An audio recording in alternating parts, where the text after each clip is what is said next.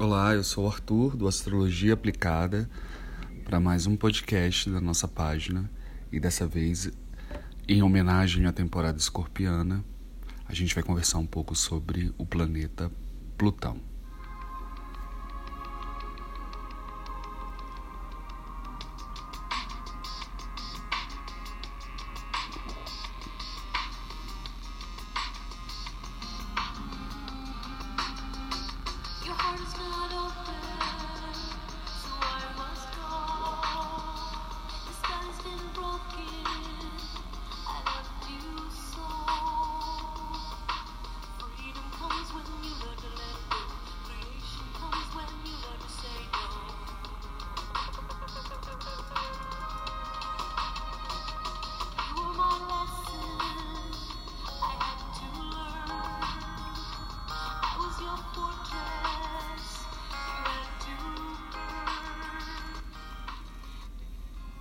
Pois é, gente. Plutão se aciona mais uma vez. Quando o Sol transita por Escorpião, ele vai transitar agora, no fim de outubro, e no fim, até o final de novembro, é, ele está a serviço do regente de Escorpião. O principal regente de Escorpião é Plutão e o outro regente de, de Escorpião é o planeta Marte. Bem, a gente tem sentido a pesada mão de Plutão, a pálida mão de Plutão, muito forte desde 2016, intensificando-se ali em 2018, 2019, final de 2019. 2020 começou com Plutão super forte, fazendo uma conjunção, um grande encontro com outros planetas, Marte, Júpiter, é, Saturno na constelação de Capricórnio, no signo de Capricórnio. E aí estamos vivendo esse 2020 plutoniano.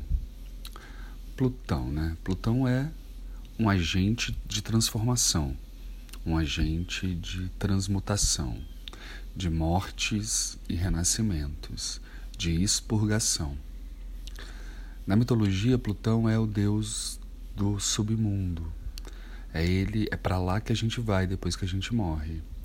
É para é pro lugar de Plutão, pro reino plutoniano. Na mitologia, ele faz referência ao ao Deus do tesouro escondido.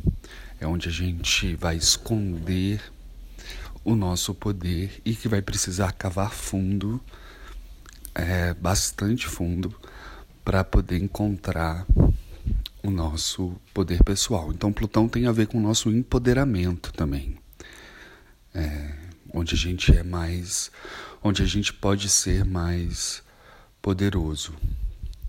Mas não é fácil encontrar Plutão, porque ele é muito profundo, ele é ele tem um elmo, um capacete que o torna invisível, então todas as vezes que essa entidade precisava surgir ou caminhar aqui pela terra, ele colocava esse capacete e essa essa imagem dele disfarçado ou escondido é uma imagem interessante para quando a gente está sendo acionado por trânsito de Plutão.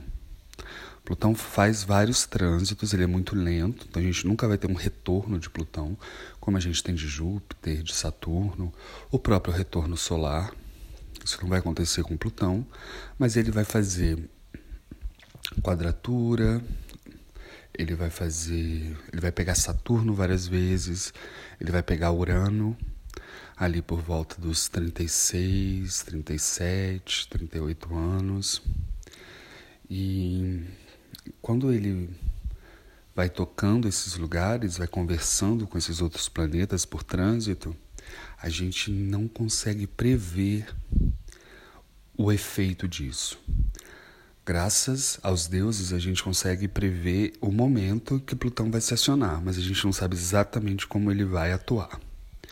Bem, normalmente ele vai atuar com uma, como uma força uma força que que vem de um lugar muito profundo e vai promover na nossa vida mortes, transformações, transmutações, desapegos. Plutão é a arte de dizer tchau, é a arte de dizer adeus. E, e tudo que a gente é muito, fica muito relacionado, fica muito identificado, questões de ego, é, eu sou, ou eu tenho, ou eu vou. Plutão, em certos momentos, diz: não, você não é isso, você não tem isso e você não vai para lá. Você precisa quebrar, morrer, para então renascer. Na, no tarô, ele é a morte.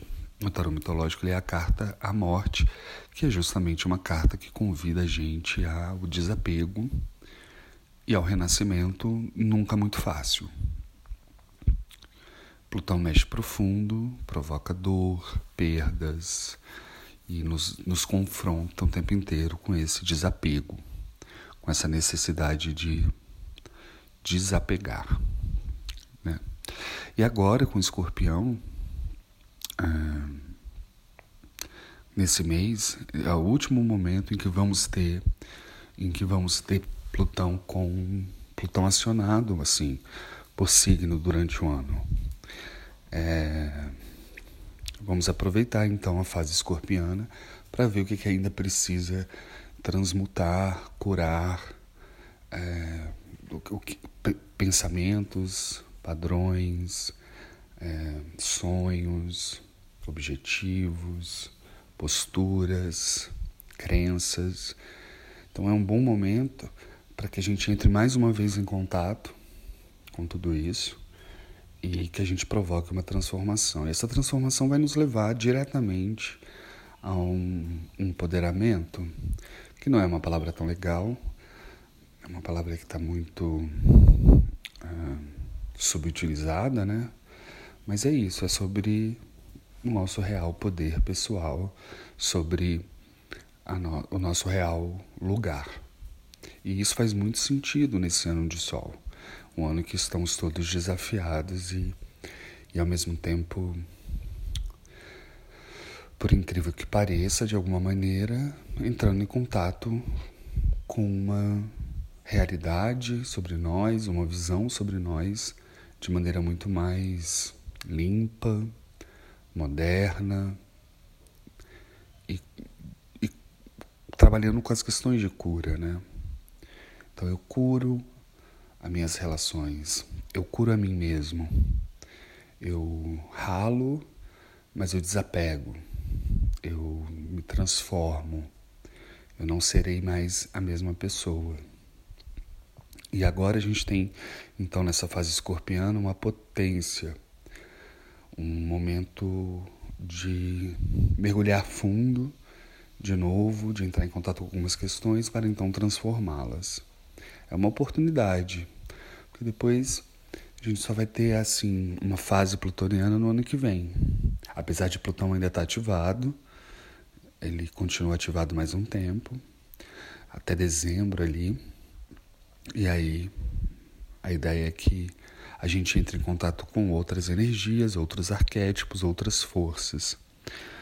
Uma, uma força muito mais uraniana, muito mais de movimento, de transformação mais leve, mais rápida, mais até mental mesmo, não tão emocional, não tão mundo interno, subjetivo e profundo, tá bom?